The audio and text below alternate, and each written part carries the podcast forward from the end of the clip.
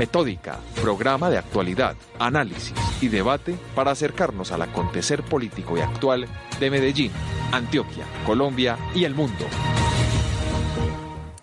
Saludamos de manera muy especial a todos nuestros oyentes que hoy, como todas las semanas, nos escuchan a través de Acústica, emisora web de la Universidad EAFID.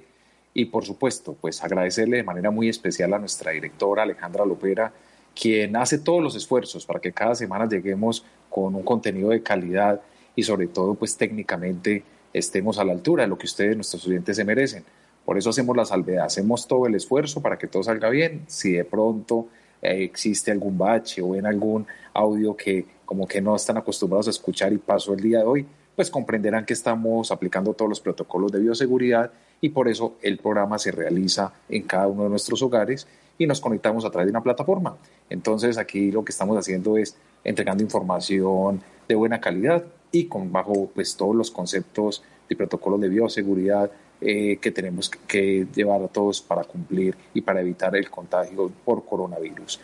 Eh, bueno, quería también agradecerle de manera muy especial a nuestros corresponsales, quienes cada semana nos envían reportes del acontecer, de lo que sucede en sus países, y hacemos la invitación y la extendemos para que aquellos que nos escuchen en otros países y quieran o tengan formación en comunicación social o en ciencias políticas y deseen participar como voluntarios de este magazine y de este programa, pues lo puedan hacer y nos escriban a través de las redes sociales o a través del correo andres.cano.metódica.com.com. Entonces los esperamos, los invitamos para que se animen voluntariamente, quien quiera que se encuentre en, en, algún país diferente a los que ya tenemos corresponsales, pues nos escriben y están las puertas abiertas para que también ustedes contribuyan en este espacio informativo. Sin más preámbulos, entonces, vámonos de una vez con nuestra primera sección, actualidad. Actualidad.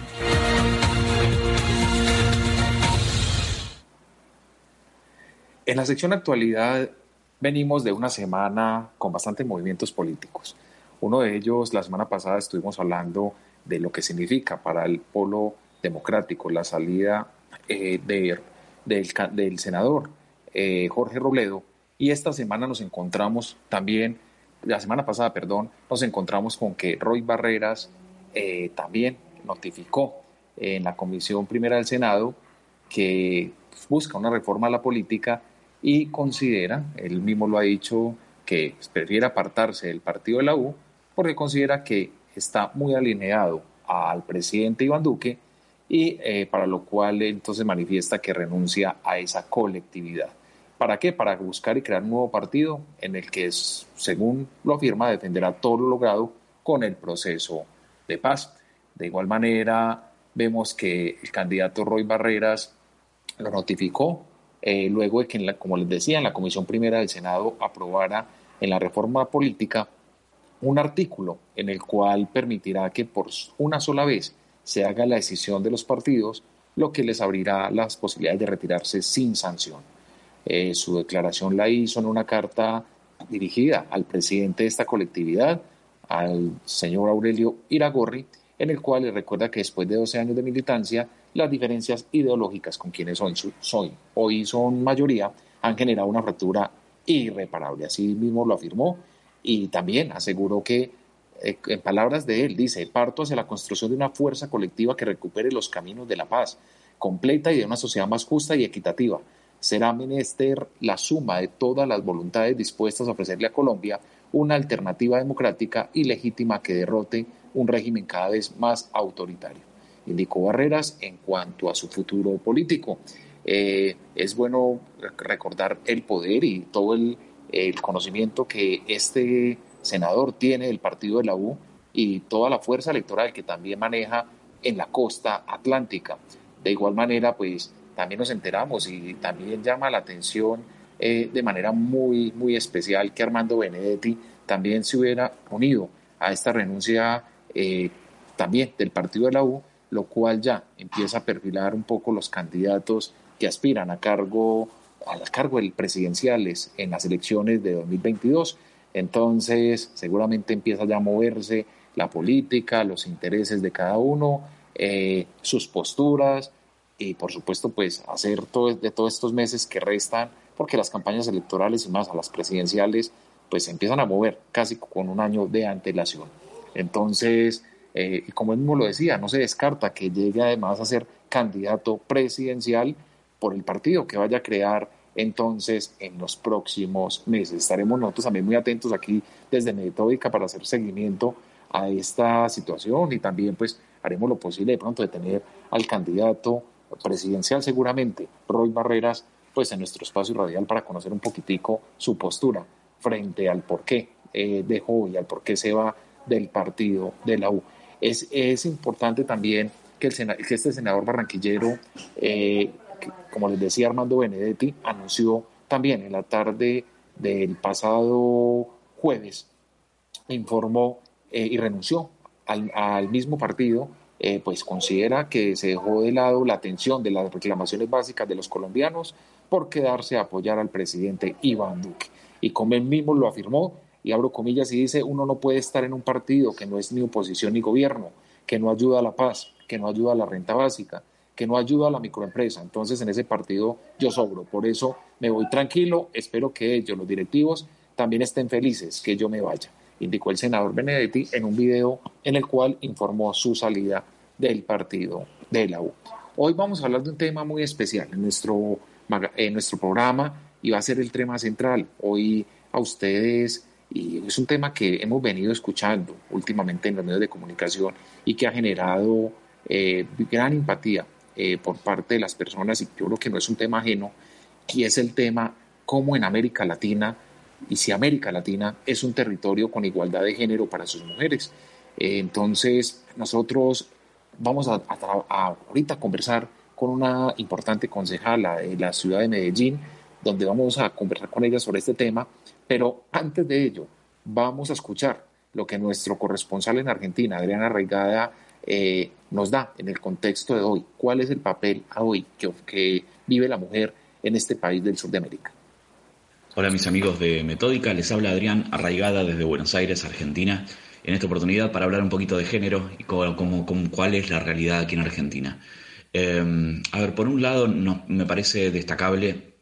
que en este nuevo gobierno que comenzó en diciembre de 2019, el gobierno del actual presidente Alberto Fernández, se decide crear en los primeros días un ministerio de género eh, y diversidad, en fin, tiene un nombre un poquito más largo, pero eh, particularmente es el Ministerio de Género que aboga por, la, defensa y por llevar a Estado parlamentario la cuestión de género y diversidad. Eh, dentro de ese contexto, también el Observatorio de Políticas de Género del Estado lanzó una, una presentación, eso lo hicieron ahora hace poquitos meses, en julio, Está accesible de manera completa en la página web del Observatorio de Políticas de Género. Y una de las primeras cosas que se ven, y o no, no nos puede tomar por sorpresa, es que las mujeres en autoridades superiores dentro del Estado, este es un estudio que habla acerca de las, de las mujeres dentro del Estado, en las mujeres en posiciones jerárquicas ocupan aproximadamente un 50%, pero esa brecha comienza a disminuir a medida que comienzan a ascender en cargos se manifiesta una reducción total de puestos de mujeres de un 22%, es decir, entre el 50 y tanto por ciento de base llega apenas un 20 y poco, 30 y poco a las autoridades superiores del Estado. Eh, esa, esa, misma brecha se repite a lo largo de todo el, el estado de trabajo, es decir, en empresas privadas y en empresas públicas. En empresas de participación nacional de empresas nacionales con participación estatal, quiero decir, que son 56 empresas que componen este conglomerado, solamente 7 son mujeres y ocupan el cargo de presidente.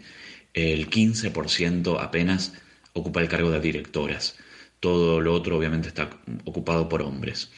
Estos, estas matrices se ven en todo, lo mismo también en las universidades nacionales, donde solamente un 11% son mujeres rectoras y un 89% son rectores hombres. Eh,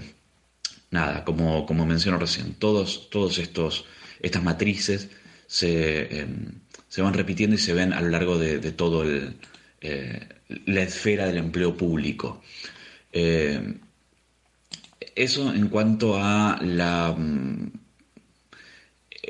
el nivel de trabajo y ocupación que tienen las mujeres dentro del sistema de, empleo estatal.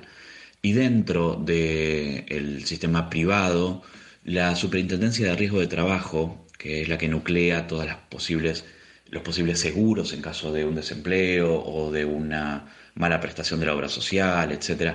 La Superintendencia también desarrolló un informe eh, que menciona que los casos, esto es interesante, los casos de accidentes de trabajo y enfermedades profesionales que eh, corresponden a hombres y a mujeres, encierra por parte de hombres un 70,6% y en caso de mujeres un 29,4%. Esto es interesante porque es uno de los primeros argumentos para aducir que la tasa de empleo hacia la mujer es baja, es decir, la mujer produce muchas faltas eh, por sus razones biológicas, porque es más débil físicamente, etc. Bueno, casualmente el 70% de las enfermedades son reportadas por hombres, no por mujeres. Eh, en cuanto a trabajadores cubiertos, es decir, trabajadores que tienen un empleo en blanco y que son eh, incluidas dentro de un sistema de protección por enfermedades o por accidentes laborales, bueno, un 42% son mujeres y un 58% son hombres. Entonces esta cifra nos viene a decir que un 58% de hombres son empleados en blanco, es decir, en relación de dependencia, y un 42% apenas son mujeres. Eh,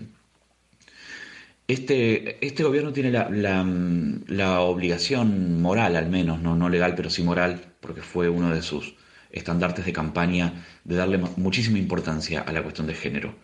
Eh, no solamente en lo relativo a los derechos laborales, sino también a los derechos reproductivos y educación sexual, educación sexual integral. Eh, obviamente la agenda de gobierno se vio eh, claramente modificada por la situación pandémica que, está atravesando el mundo y Argentina también no tiene unos, muy, unos buenos números tampoco en ese, en ese caso, pero veremos cómo, cómo se va recomponiendo en este plano y cómo se vuelve a establecer una eh, un, trabajo permanente que posibilite empezar a meter el pie dentro de la problemática de género. Ya hay algunos informes, ya hay algunos indicios, veremos cómo continúa. Les habló desde Buenos Aires, Argentina, Adrián Arraigada. Participa de nuestros foros semanales ingresando a www.metódica.com.co y síguenos en nuestras redes sociales, Twitter, arroba 1Metódica, Facebook, Metódica Especialistas Comunicación Política, Instagram, Metódica 3849. Análisis y debate semanal.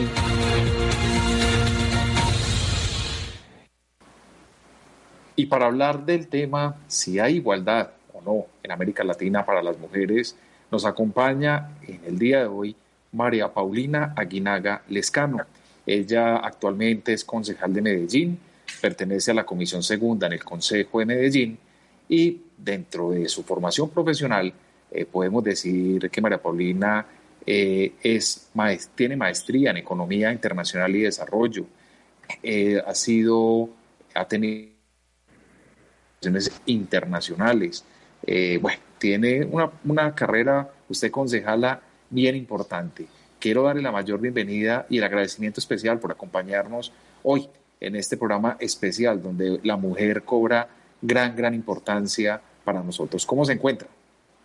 Bueno, primero que todo, agradecer a Andrés Felipe la invitación, un saludo muy especial para usted, para todos los oyentes o las personas que, que siguen la, la transmisión y de verdad que me siento muy honrada de poder compartir un rato acá con ustedes.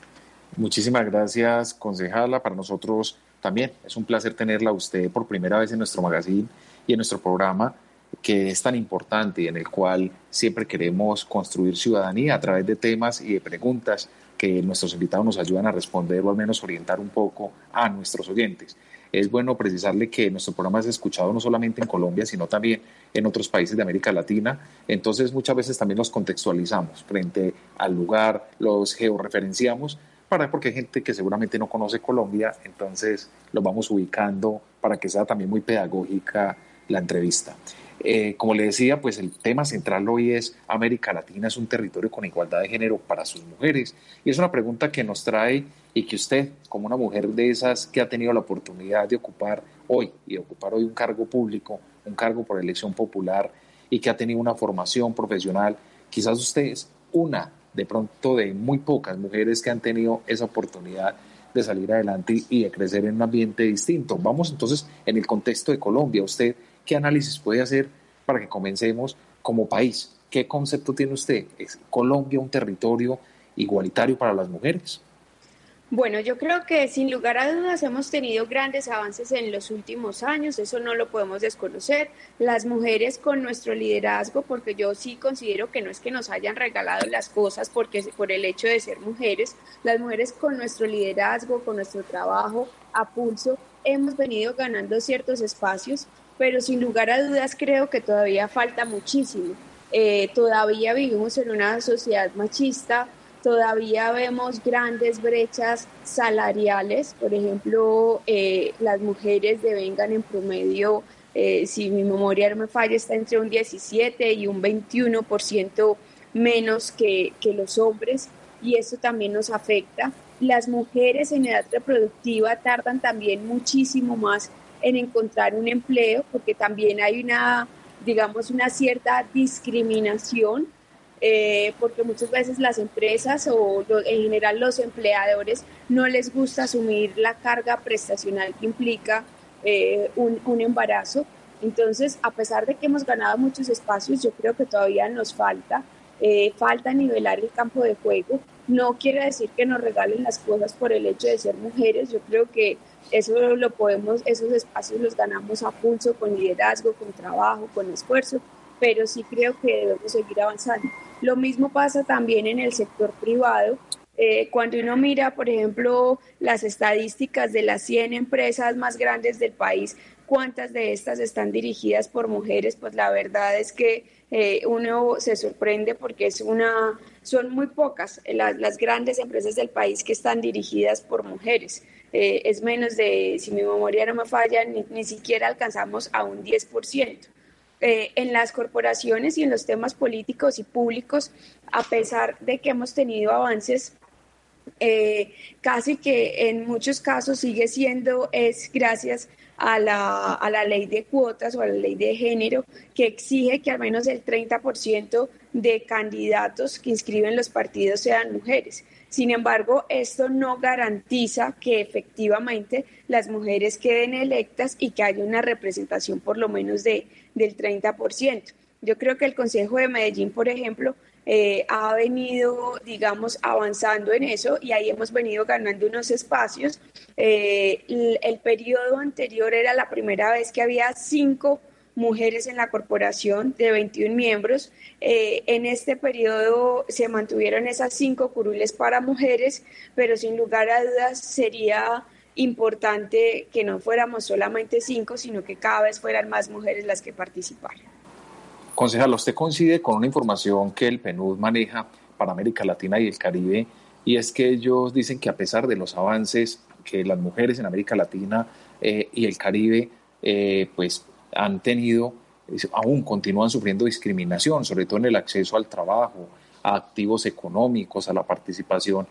en, empresas privadas, eh, en la toma de decisiones en lo público y sobre todo eh, para participar en particular las comunidades y zonas pobres rurales. Y hay un dato que me llama mucho la atención porque voy a entrar en una pregunta que sé que a usted le interesa mucho y que usted fue su tesis de grado, eh, es el tema de la pobreza. Y vemos cómo eh, la pobreza disminuyó globalmente, eh, también en la región, pues la proporción de mujeres y hombres en hogares pobres aumentó de 108 mujeres por cada 100 hombres entre 1997 a 117 mujeres por cada 100 hombres en el 2012. Imagínense, son las cifras quizás más recientes que tenemos y que nos entrega según eh, el acuerdo al reporte del secretario general de la, de la, Organización de Naciones Unidas sobre los objetivos de desarrollo del milenio, incluso de 2015. A mí me gustaría que usted nos contextualizara un poco, porque como lo manifesté ahorita, pues sé que usted en su trabajo de maestría eh, hizo y se, se basó en la implementación de un modelo de reducción de pobreza en comunas de Medellín. Eh, para mejorar las condiciones de vida de personas de bajos ingresos. Especialmente hablemos de las mujeres, hablemos de cómo la mujer entonces en América Latina hoy se expone a estos temas de pobreza, de miseria, y cuáles serían ese, esa implementación o ese modelo del cual usted hablaba en su tesis. Bueno, yo creo que son varias cosas y de hecho creo también que hay eh, ciertos factores, eh, por llamarlos de alguna manera, culturales que, que también inciden. Eh, yo lo dije desde el principio, las mujeres en edad reproductiva gastan muchísimo más tiempo para encontrar un empleo y es efectivamente porque la carga prestacional queda en cabeza del empleador y eso hace que haya una discriminación. Eh, pasamos de tener una licencia eh, de maternidad de, eh, en la que se aumentó casi un mes, se aumentaron cuatro semanas y ya estamos hablando de 18 semanas y eso está muy bien, pero eso también muchas veces juega a contra de nosotras mismas porque también se vuelve un factor más de discriminación. Yo creo también que el tema del embarazo adolescente hace que las mujeres caigan en una trampa de pobreza cuando eh, su nivel socioeconómico es muy bajo. Eh, y eso lo vemos también según algunas estadísticas que nos reportan que una mujer que queda en embarazo en su adolescencia puede retardar como hasta 10 años su desarrollo normal en términos económicos, eh, sociales y profesionales. Entonces, sin lugar a dudas, los hombres pues no tienen ese inconveniente porque en algunos casos también son madres solteras eh, o así tengan una pareja estable, pues digamos, se acostumbra que el hombre sea el que vaya, trabaje y la mujer se quede en casa cuidando el niño o la niña. Y sin lugar a dudas creo que el embarazo adolescente en muchos casos también es un factor determinante para todos los temas de pobreza. Eh, especialmente en América Latina y en otros países de, África. Eh, vemos también cómo algunas mujeres eh, si bien es cierto, tienen o quieren estudiar más, se les es más difícil alcanzar un nivel técnico o profesional eh, en sus carreras y también en muchos casos es mucho más difícil ascender. En mi caso particular, yo hice mi tesis replicando, mi tesis de maestría, replicando un modelo que en Estados Unidos había sido exitoso en términos de reducción de pobreza y tenía básicamente diferentes componentes, pero uno de esos componentes eran los grupos como de autoapoyo, eh, o este capital social que tiene cada una de estas personas. Cuando yo tengo una dificultad, ¿a quién recurro? Muchas veces es la familia, otras veces es el vecino, otras veces es el amigo, y ahí se muestra también cómo las mujeres tienden también a ser más solidarias entre ellas y ayudar a superar esas eh, dificultades que encuentran en su día a día. Pero sin lugar a dudas, insisto, una de las principales trampas de pobreza que hoy tenemos en América Latina y en muchos países de África es eh, el embarazo adolescente y también el alto número de, hijos, especialmente en los estratos bajos. Usted habla mucho y se refiere mucho a África. Tengo entendido que usted fue consultora para África del Este del Banco Mundial entre 2013 y 2015. Quizás todo ese conocimiento, ese bagaje informativo que hoy tiene, pues nos puede eh, llevar a hacer un análisis de cómo se encuentran los dos continentes que siempre han sido el foco de atención, y yo no dejaría por fuera Asia, frente a cómo está la mujer en el, contexto de la mujer en a nivel global. Ya hoy específicamente queremos hablar de América Latina, pero no dejemos a un lado hablar un poquitico de por continentes, cuál es el continente que hoy se ve más afectado en el temas de igualdad y de equidad de género. Pues yo me atrevería a asegurar que podría ser África. Yo tuve la oportunidad de vivir un tiempo en Uganda, donde trabajé con el Banco Mundial y allá me pasaron cosas muy particulares, la verdad. O uno encuentra cosas muy particulares en ese país. Es un país eh, maravilloso, con unas reservas naturales hermosísimas y demás, pero es un país supremamente machista. Eh, y llega el machismo a tal punto de que en su momento se expidió una ley, una ley de la República para que las mujeres se vistieran de manera decente. Y la definición de decente era todo lo que no provocara a los demás. Entonces, a uno en, pues, en esta época se le hace como impensable que todavía haya ese tipo, digamos, de, pues no sé, de, de perjuicios y demás, y otro de los, de los temas muy álgidos que uno ve principalmente en África, más allá pues de esta anécdota y demás, es por ejemplo que las mujeres no pueden acceder fácilmente a ser propietarias de la tierra. Esto siempre debe estar es en cabeza del hombre y cuando el hombre llega a faltar, así tengan, digamos, su vivienda que sea de su propiedad, entonces llega la familia del hombre también a quitarle la propiedad de esa tierra o de esa vivienda a la mujer porque no puede quedar en cabeza de ella. Todavía tenemos países donde la propiedad de la tierra es única y exclusiva para los hombres y creo que eh, esto también sigue mostrando que a pesar de que se han tenido avances, pues tenemos que seguir ganando espacios y, tratar de que se nivele ese campo de juego, no que nos regalen nada, no que nos tengan lástima por el hecho de ser mujeres, pero sí al menos que no nos pongan eh, ese tipo de cargas sociales, económicas, legales, que por supuesto impiden el desarrollo de, de nosotras a todos los niveles. Concejala María Paulina, eh, desde el principio la Organización Internacional del Trabajo busca el reconocimiento de todos los seres humanos, sin distinción de raza, credo o sexo. Ellos eh, aseguran y entre sus políticas está trabajar y promover muchísimo eh, la igualdad de oportunidades y de trato entre hombres y mujeres. Hoy vemos una discriminación basada en género que atenta contra los principios y derechos fundamentales del trabajo, los derechos humanos, eh, la justicia social, además debilita un poco el crecimiento económico y óptimo del funcionamiento de las empresas y los mercados del trabajo. América Latina, ¿cómo afronta esos grandes desafíos? ¿Cómo usted eh, en un territorio como Medellín, en una ciudad como Medellín, que podría ser una ciudad de pronto no tan afectada por la desigualdad, o usted que conoce más de la materia que yo, me, dirá si, si estamos en, un, en el semáforo, estamos en, en rojo, eh, o si Medellín está en amarillo o está en verde, frente al tema de las brechas en cifras. Cuéntenos un poco, cómo es, ya hablamos un poquitico del contexto mundial, hablamos un poco de Colombia, hablemos ahora de Medellín. Bueno, yo creo que hay otro de los factores determinantes y que se puede incluir como otro de los factores culturales es el tema de la economía del cuidado. Muchas mujeres dedican gran parte de su tiempo al trabajo en el hogar y es un trabajo que en muchos de los casos no es remunerado y que eso, digamos, también afecta y ayuda a que cada vez sean mayores las brechas, porque también, eh, según las estadísticas del DANE, las mujeres tienden a trabajar en promedio, si mi memoria no me falla, cuatro o cinco horas más diarias que los hombres y es justamente también porque dentro de su trabajo como tal, muchas veces no se incluyen las labores domésticas que eh, en muchos hogares, e infortunadamente, todavía están en cabeza exclusiva de la mujer y no se comparten necesariamente eh, todas las tareas. Yo creo que si bien es cierto, Medellín es una ciudad que ha venido avanzando, eh, todavía vemos unas brechas salariales importantes.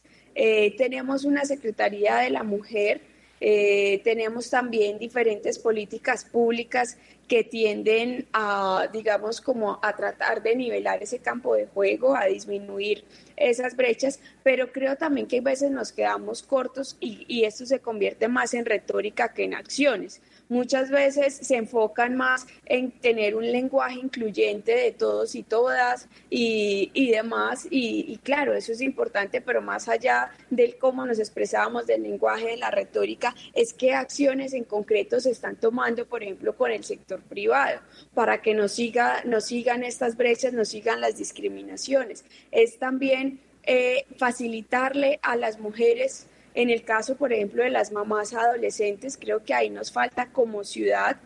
em, facilitarles un poco eh, que no abandonen sus estudios una vez quedan embarazadas, porque eh, esto también se ve mucho, es la deserción escolar en las madres adolescentes, embarazos no deseados. Creo también que nos falta en la doble moral que tenemos con los métodos de, planificación, eh, ¿no? Porque entonces digamos, eh, todavía somos muy reacios de que en, algunos colegios se toquen estos temas, se dé de verdad una educación sexual y reproductiva, que en últimas esto también afecta eh, para, o ayuda o incide para que se caigan en estas trampas de pobreza. Yo creo que tenemos que, digamos que, eh, la Secretaría de la Mujer, si bien es cierto, desarrolla un trabajo supremamente importante, más allá de articularse con todas las otras secretarías para que las mujeres sean incluidas en los diferentes programas, proyectos y políticas públicas de la alcaldía, también debería ejercer un rol muchísimo más eh, preponderante, especialmente con el sector privado, para que las empresas también se comprometan a disminuir estas brechas, a que si hay un proceso de selección de personal no se discrimine la mujer que está en edad reproductiva, que si está una mujer y un hombre compitiendo por el mismo cargo dentro de una misma empresa, los dos tengan la misma remuneración porque en Medellín seguimos encontrando que los hombres eh, devengan en promedio un 21% más que las mujeres. Y esas cifras coinciden perfectamente con lo que dice la Organización Internacional del Trabajo. Ellos aseguran que es mucho más difícil para una mujer eh, conseguir un empleo en el mundo con respecto a los hombres y que hay una brecha mundial. Ellos hablan que el índice actual de participación de las mujeres en la población activa eh, se aproxima al 49%, en cambio de los hombres es del 75%. Por lo tanto, aseguran que existe una diferencia de casi 26 puntos porcentuales y en algunas regiones dicen que la, la, disparidad supera los 50 puntos porcentuales. Nosotros estuvimos y consultamos con algunos de los ciudadanos acá en Medellín y les hicimos la pregunta, porque nos parece importante también conocer la opinión de la ciudadanía al respecto y muchos de ellos eh, nos respondieron y yo quiero que usted escuche conmigo, que escuchemos entre los dos las respuestas que dieron frente a la pregunta si América Latina es un territorio con igualdad de género para sus mujeres.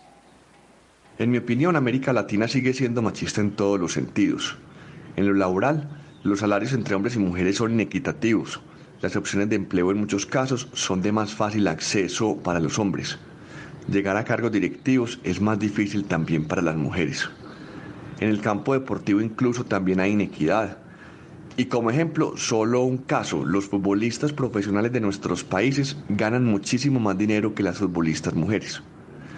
Y en la cultura latinoamericana aún está muy arraigada la creencia que es el hombre el que sale a conseguir dinero para la casa mientras la mujer se queda en las labores del hogar. En este tema es muy importante que los gobiernos, tanto locales como nacionales, propendan por lograr mayor equidad de género y que todos seamos reconocidos como iguales. Respecto a tu pregunta si América Latina es un territorio con igualdad de género para sus mujeres, lastimosamente la respuesta es no. Falta mucho todavía, sobre todo en el sector rural. En el sector rural la mujer todavía sigue siendo mirada como se ha mirado antes, se discrimina, es la que se encarga de manejar el hogar, es la que se encarga de todo, absolutamente de todo, tiene muy, muy pocas posibilidades poquísimas es una palabra muy grande para todo lo que sufre la mujer del sector rural en América Latina. La discriminación es muy grande, la desigualdad es inmensa, no tiene muchas posibilidades de, de estudio, diría que casi que nulas, y eso no es solamente en Latinoamérica. Se siente más, sí, en nuestro territorio se siente más. Eh, con respecto a Latinoamérica, esa la ciudad, pues sí ha cambiado un poco, se ha visto un poco más el cambio, se ha visto que hay mujeres que están llegando a puestos claves donde antes no era posible, pero todavía en ambas, en el rural como en el ciudad, en el de la ciudad, se ve ese maltrato físico y psicológico por la mujer. Todavía se sigue manejando eso, se necesitan muchos muchos, muchas cosas, muchos componentes para que se tenga una igualdad de género en cuanto a este tema en nuestro territorio. Vuelvo y te digo, sobre todo en el sector rural es donde más se siente, poco a poco se van abriendo los ojos, se va abriendo, se, se van ganando esos espacios las mujeres en la ciudad, pero definitivamente América Latina no es un territorio eh, con igualdad para, de género para las mujeres. Eh, con respecto a la pregunta si América Latina es un territorio con igualdad de género para sus mujeres, eh, considero que, que América Latina, en América Latina nos hemos caracterizado por ser uno de los territorios del mundo con, con mayores niveles de desigualdad de género. Eh, si la pregunta sería sí o no, mi respuesta sería que no. Sin embargo, eh, considero que el escenario es positivo. En la mayoría de los países de América del Sur hemos venido avanzando de manera importante eh, en el diseño de políticas de igualdad y que finalmente eh, vienen beneficiando a las mujeres y favorecen su participación en el contexto social y económico. Existen aún muchos desafíos, el camino es largo y mi invitación sería que las organizaciones del Estado, privadas, sociales, eh, privadas se articulen a trabajar y a promover el Objetivo de Desarrollo Sostenible número 5 y que habla sobre la igualdad de género. Eh, que finalmente su objetivo principal es asegurar la participación efectiva, plena eh, de las mujeres en todos los contextos en el mundo. Creo que la igualdad de oportunidades de liderazgo en todos los niveles de la mujer eh, tanto en decisiones de la vida política, laboral, económica y pública, son necesarias. Creo que América Latina es un territorio con igualdad de género para sus mujeres, pero que está en construcción. Eh, si bien es cierto que desde los años 50, eh, concretamente en Colombia, se viene luchando por este tema, eh, algunos países eh, iniciaron antes, eh, creemos que todavía, todavía nos falta mucho camino por recorrer. en lo más importante es que los hombres, el sexo masculino, entienda que no es una competencia, que es un querernos también de desarrollar y y hacer sentir nuestra voz de que nosotras también tenemos un lugar importante en, el, en los desarrollos de los países, así como ellos lo han liderado y que de pronto a nosotros nos han dejado otras, otras nos hemos relegado a otras actividades, pero que eh, está surgiendo que también podemos eh, ser tan eh, capaces de asumir responsabilidades que han sido solamente dejadas al sexo masculino. Por lo tanto, pienso que es un camino todavía largo por recorrer, pero que poco a poco nos iremos abriendo espacio sin eh, codear a nadie, sin maltratar a nadie, sino eh, formándonos para lograr que haya igualdad y equidad en muchos campos y respetando también eh, lo que es un, ser eh, masculino y lo que es un ser femenino que nunca podrán igualarse en, muchos sentidos, pero que tienen las capacidades para lograr eh, trabajar y complementarse. Concejala, vimos la respuesta. Hombres y mujeres coincidían entonces que América Latina realmente no es un territorio eh, equitativo para sus mujeres. Eh, seguimos, seguimos analizando. me gustaría conocer su opinión y la percepción que le deja después de escuchar esos testimonios. Bueno, la verdad es que yo coincido con muchas de las apreciaciones de, de los participantes. Eh, me llamó mucho la atención el tema de la mujer rural porque estoy completamente de acuerdo. La brecha en la ruralidad es todavía mayor. Digamos que una mujer de 14, 15 años en el campo, campo, eh, muchas veces a esa edad su única expectativa es conseguir un esposo, tener unos hijos y, y, ahí se queda estancada. Tiene muy pocas posibilidades para acceder a educación superior y para dedicarse a otras cosas. Digamos que está prácticamente condenada en muchos casos y también eh, es algo que, digamos, eh, se ha visto aceptado socialmente. Entonces creo que ahí también hay un factor cultural eh, muy grande. Eh, también coincido con una de las apreciaciones respecto a que muchas veces las mujeres no somos tan competitivas como los hombres. Se han hecho diferentes estudios donde ponen a competir hombres y mujeres y ahí vemos que las mujeres de la única forma que yo me acuerdo uno de los estudios que realizó mi asesora de, tesis en la Universidad de San Francisco era justamente de género y uno de los principales, digamos, hallazgos del estudio de investigación fue justamente eso, que las mujeres somos menos competitivas que los hombres, o sea, no teníamos como ese deseo de entrar a competir Sin embargo, cuando estamos compitiendo por incentivos relacionados con, con, los hijos, con la familia, ahí sí podemos ser muchísimo más agresivas. Entonces también depende del incentivo que, que tengamos para, para, digamos, sacar la competitividad que tenemos. Eh, creo también que eso lleva a que muchas veces seamos pasivas eh, en muchos casos y eh, que por supuesto esto también dificulta que, que, sigamos conquistando algunos de los espacios que, que, todavía nos faltan, porque justamente hay veces somos pasivas, somos menos competitivas y digamos que dejamos esos espacios libres para que finalmente sean ocupados por hombres. Pero coincido con las apreciaciones de, los oyentes en el sentido que lo que se necesita es nivelar eh, las condiciones, garantizar la igualdad en las oportunidades eh, para poder, digamos, eh, seguir desarrollándonos. Este año es un año particular. Este año, a raíz de la pandemia del coronavirus, pues hemos visto que América Latina se enfrenta a unos desafíos y sobre todo las mujeres migrantes, las mujeres eh, migrantes en el contexto de la pandemia, y lo dice la Organización Mundial de la Salud, que eh, quien declaró la actual emergencia mundial de salud pública, decía que debido a la pandemia se ha agravado la ya difícil situación de muchas personas en contextos de movilidad humana. Ellos aseguran que muchas mujeres migrantes están en la primera línea haciendo frente a la pandemia y asimismo ellas están entre las poblaciones que son más afectadas por los impactos de la misma, es decir, de la pandemia. Entonces, en ese contexto, migrante, pobre,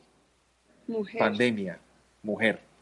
¿qué análisis podemos dar sobre esta situación? Yo creo que eso lo vemos reflejado cada día en nuestra ciudad, cuando muchas veces paramos en un semáforo y vemos las mujeres venezolanas, muchas de ellas con un niño pequeño, eh, pidiendo limosna, pidiendo ayuda, y eh, si miramos, la gran mayoría de, los casos eh, son es mujeres. Los hombres, mal que bien, los, los migrantes venezolanos encuentran, así sea un trabajo informal,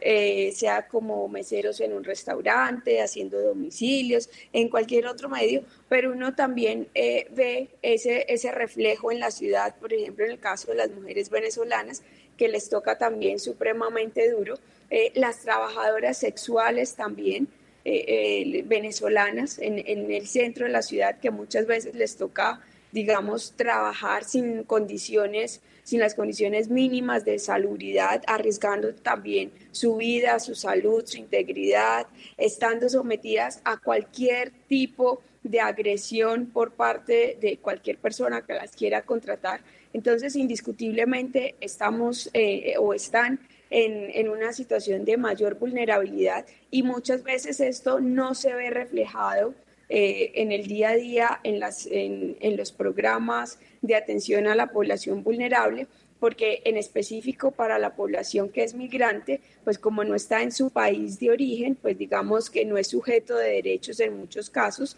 y no pueden tener acceso eh, ni al sistema de salud, eh, ni a la justicia, ni a nada de esto, entonces terminan prácticamente siendo revictimizadas.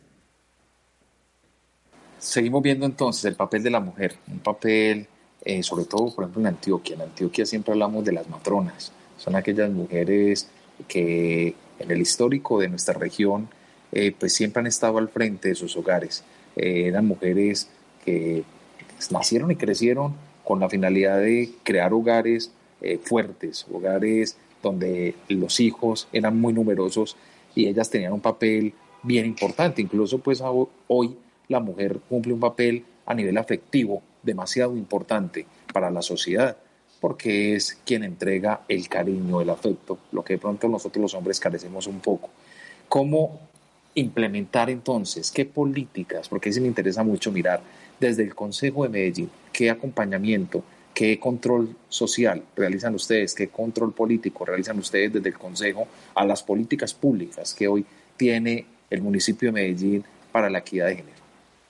Bueno, digamos que siempre en los acuerdos que se aprueban desde el Consejo eh, se incluye desde el principio, desde las mismas discusiones, el enfoque de género. Es garantizar que las mujeres tengan una participación activa en la construcción, en la discusión de los diferentes acuerdos. Cuando estamos hablando, por ejemplo, del tema de las becas para educación superior, también garantizar que un porcentaje importante de esas becas se vayan para, para las mujeres eh, lo mismo en los temas de, salud, creo que ahí nos falta quizás ser un poco más incisivos en los temas de, salud eh, sexual y reproductiva, eh, en las políticas también de educación con respecto al embarazo adolescente, a la deserción una vez se presenta este, creo. Y creo también que estamos en mora de algo, y es el tema de la autonomía económica. Eh, Andrés hablaba de las matronas que tradicionalmente teníamos eh, en Antioquia, mujeres con una gran cantidad de hijos que se dedicaban a su hogar. En algunos casos eran supremamente afortunadas con un esposo que las quería, que las valoraba, pero en otros casos también eran mujeres eh, que les tocaba quedarse ahí teniendo hijos y aguantando unas situaciones muy precarias, pues porque no tenían otra forma de subsistir, sino la dependencia económica tanto de ellas como de sus hijos, de su marido, que en algunos casos hasta las maltrataba. Entonces yo creo que ahí también, eh, en uno de los temas en que nos tenemos que enfocar y que siempre nos hemos quedado cortos, es en el tema de la autonomía económica porque la autonomía económica también le genera mayor independencia a la mujer que no tenga que estar eh, conviviendo bajo el mismo techo con una pareja que en algunos casos la maltrate física o psicológicamente eh, por temas de, necesidad. ¿Y por qué digo que nos quedamos cortos? Porque siempre pensamos en autonomía económica, es que la mujer pueda trabajar desde la casa cuidando a sus hijos o ventas por catálogo o vendiendo empanadas o trabajando en en, ¿cómo se llama esto? Eh, pues casi que manualidades, otro tipo de... Demás, y no lo critico, está bien, si esa es una elección, pero que no sea eso a lo que único que nos enfoquemos o la única opción que le demos también a estas mujeres, que estas mujeres también tengan la posibilidad de prepararse, no importa su edad, porque muchas de las veces, eh, y creo que en eso también hemos insistido en el Consejo, las becas, por ejemplo, eh, no todo el mundo necesita hacerse una carrera técnica, tecnológica ni profesional, hay veces son cursos cortos que se necesitan para mujeres de más de 40 años para poder que logren esa autonomía económica. Creo que en esa es otra de las cosas que nos tenemos que enfocar, hacer también un trabajo con el sector privado para poder, eh, eh, digamos, capacitar a estas mujeres y que encuentren un empleo formal, pero no quedarnos simplemente con que hay, eh, sigamos con las ventas por catálogo, haciendo manualidades en la casa para que puedan cuidar sus hijos, porque les aseguro que, que la autonomía económica es supremamente importante, pero estas no son las únicas actividades que les interesan a las mujeres. Para ir cerrando nuestra entrevista de hoy, eh, igual, ONU Mujeres también lo asegura, dice que las desigualdades de género en el uso de tiempo son todavía altas y persistentes en todos los países. Dicen que al combinar el trabajo remunerado y el no remunerado, las mujeres de los países en desarrollo trabajan más que los hombres, destinando más tiempo incluso a la educación, que al ocio, a la participación política y al cuidado propio. Entonces son cifras que realmente son alarmantes y que nos ponen nosotros en el contexto de América Latina a, a, hacer el llamado. Yo creo que aquí los gobiernos y las personas que representan al pueblo pues van a tener que participar activamente para que se, existan políticas de igualdad y equidad de género en cada uno de los territorios. Yo quiero cerrar con usted, eh, concejala. una cosita. Yo creo que ahí también es muy importante el tema de los hogares. Esto no se lo podemos dejar solo al gobierno. Es también que eh, se distribuyan equitativamente las tareas del hogar, que no sea solamente la mujer la que llegue cansada después de todo un día de trabajo a tener que cocinar ni nada es también que sea algo más equitativo de quién puede tener un poco más de tiempo o se le facilite más una tarea o la otra. Creo que empieza también desde el hogar. Muchísimas gracias, concejala. La verdad sí, el aporte muy interesante. Y yo quisiera ya cerrar. ¿Cuál sería esa invitación que usted quiere hacer entonces a nuestros oyentes eh, para que desde sus hogares entonces empiecen a promover también esa equidad, donde tanto el esposo, los hijos, eh, también acompañen todo el proceso y entre todos contribuyamos a que vivamos en un territorio y en un continente mucho más eh, equitativo y, más generoso hacia la mujer.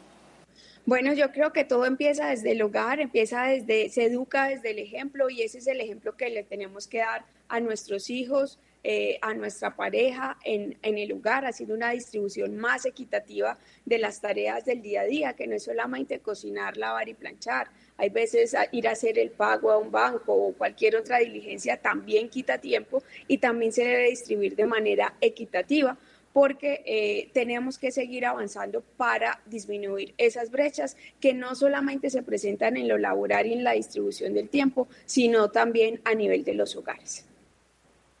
Concejala, a usted agradecerle, agradecerle de manera muy especial por habernos acompañado durante estos minutos para hablar del papel de la mujer, si es América Latina o no un territorio con equidad de género, un, territorio con igualdad eh, para las mujeres. Quiero agradecerle a usted, espero tenerla en una próxima oportunidad en nuestro programa y bueno, y también quiero agradecerle a nuestros oyentes que hoy se conectaron para eh, debatir y hablar un poquitico acerca de estos temas que tanto nos interesan. Los invitamos entonces también para que participen activamente en nuestro foro en www.metodica.com.co y allí también plasmen ustedes sus ideas, sus propuestas frente a si es América Latina o no un territorio igualitario para las mujeres. A todos ustedes muchísimas gracias por habernos acompañado en el día de hoy y los esperamos entonces la próxima semana.